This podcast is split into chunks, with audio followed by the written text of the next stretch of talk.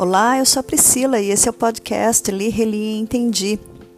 Vamos começar o ano de 2021 com a leitura da Lei 12.562, de 23 de dezembro de 2011. Essa lei regulamenta o inciso 3 do artigo 36 da Constituição Federal para dispor sobre o processo e julgamento da representação interventiva perante o Supremo Tribunal Federal. É uma leitura curtinha para a gente começar o ano devagarzinho. Vem comigo.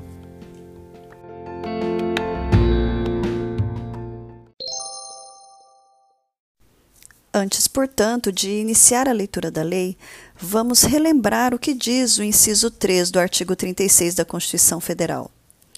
E assim está disposto: artigo 36. A decretação da intervenção dependerá, inciso 3, de provimento pelo Supremo Tribunal Federal de representação do Procurador-Geral da República na hipótese do artigo 34, inciso 7, e no caso de recusa à execução de lei federal.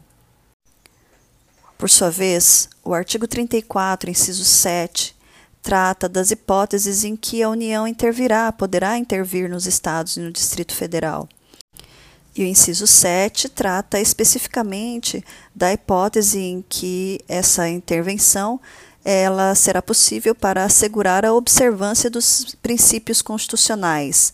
A linha A da forma republicana, sistema representativo e regime democrático, a linha B, direitos da pessoa humana, a linha C, autonomia municipal, a linha D, prestação de contas da administração pública direta e indireta, e a linha E, aplicação do mínimo exigido na, da receita resultante de impostos estaduais compreendidas compreendida a proveniente de transferências na manutenção e desenvolvimento do ensino e nas ações e serviços públicos de saúde. Agora que já contextualizamos a lei dentro da Constituição Federal, vamos à leitura da Lei 12.562, de 23 de dezembro de 2011. Artigo 1. Esta lei dispõe sobre o processo e julgamento da representação interventiva prevista no inciso 3 do artigo 36 da Constituição Federal. Artigo 2. A representação será proposta pelo Procurador-Geral da República em caso de violação aos princípios referidos no inciso 7 do artigo 34 da Constituição Federal ou de recusa por parte de Estado-membro à execução de lei federal. Artigo 3. A petição inicial deverá conter: inciso 1 a indicação do princípio constitucional que se considera violado ou se for o caso de recusa à aplicação de lei federal das disposições questionadas. Inciso 2. A indicação do ato normativo, do ato administrativo, do ato concreto ou da omissão questionados. Inciso 3. A prova da violação do princípio constitucional ou da recusa de execução de lei federal. Inciso 4. O pedido com suas especificações. Parágrafo único. A petição inicial será apresentada em duas vias, devendo conter, se for o caso, cópia do ato questionado e dos documentos necessários para comprovar a impugnação. Artigo 4. A petição inicial será indeferida liminarmente pelo relator quando não for o caso de representação interventiva, faltar algum dos requisitos estabelecidos nesta lei ou for inepta. Parágrafo único. Da decisão de indeferimento da petição inicial caberá agravo no prazo de cinco dias. Artigo 5. O Supremo Tribunal Federal, por decisão da maioria absoluta de seus membros, poderá deferir pedido de medida liminar na representação interventiva. Parágrafo 1. O relator poderá ouvir os órgãos ou autoridades responsáveis pelo ato questionado, bem como o advogado-geral da União ou o procurador-geral da República no prazo comum de cinco dias. Parágrafo 2. A liminar poderá consistir na determinação de que se suspenda o andamento de processo ou os efeitos de decisões judiciais ou administrativas ou de qualquer outra medida que apresente relação com a matéria objeto da representação interventiva. Artigo 6 apreciado o pedido de liminar ou, logo após recebida a petição inicial, se não houver pedido de liminar, o relator solicitará as informações às autoridades responsáveis pela prática do ato questionado, que as prestarão em até dez dias. Parágrafo 1. Decorrido o prazo para a prestação das informações, serão ouvidos, sucessivamente, o advogado-geral da União e o procurador-geral da República, que deverão manifestar-se cada qual no prazo de dez dias. Parágrafo 2. Recebida a inicial, o relator deverá tentar dirimir o conflito que dá causa ao pedido, utilizando-se dos meios que julgar necessários na forma do regimento interno. Artigo 7. Se entender necessário, poderá o relator requisitar informações adicionais, designar peritos ou comissão de peritos para que elabore laudo sobre a questão ou ainda fixar data para declarações em audiência pública de pessoas com experiência e autoridade na matéria. Parágrafo único.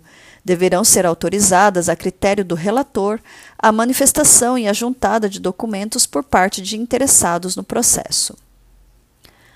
Artigo 8.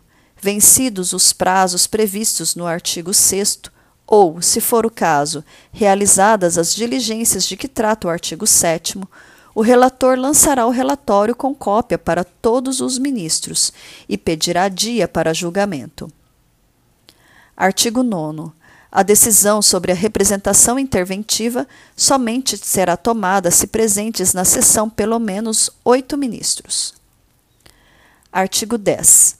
Realizado o julgamento, proclamar-se-á a procedência ou improcedência do pedido formulado na representação interventiva, se num ou noutro sentido se tiverem manifestado pelo menos seis ministros.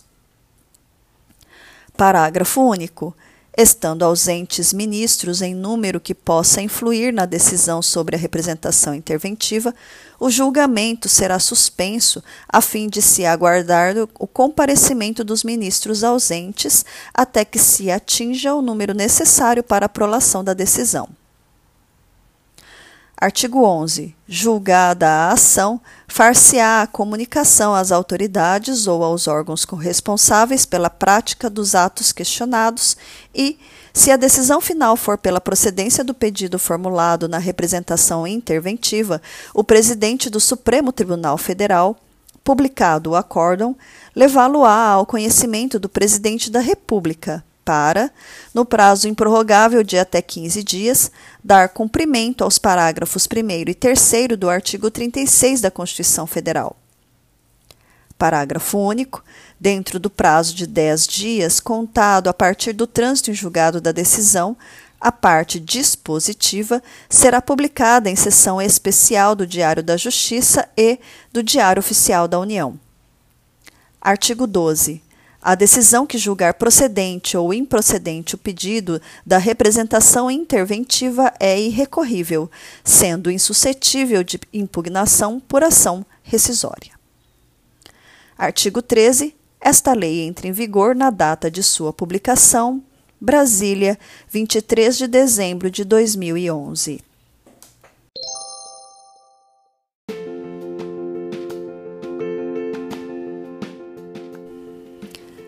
Por hoje é só.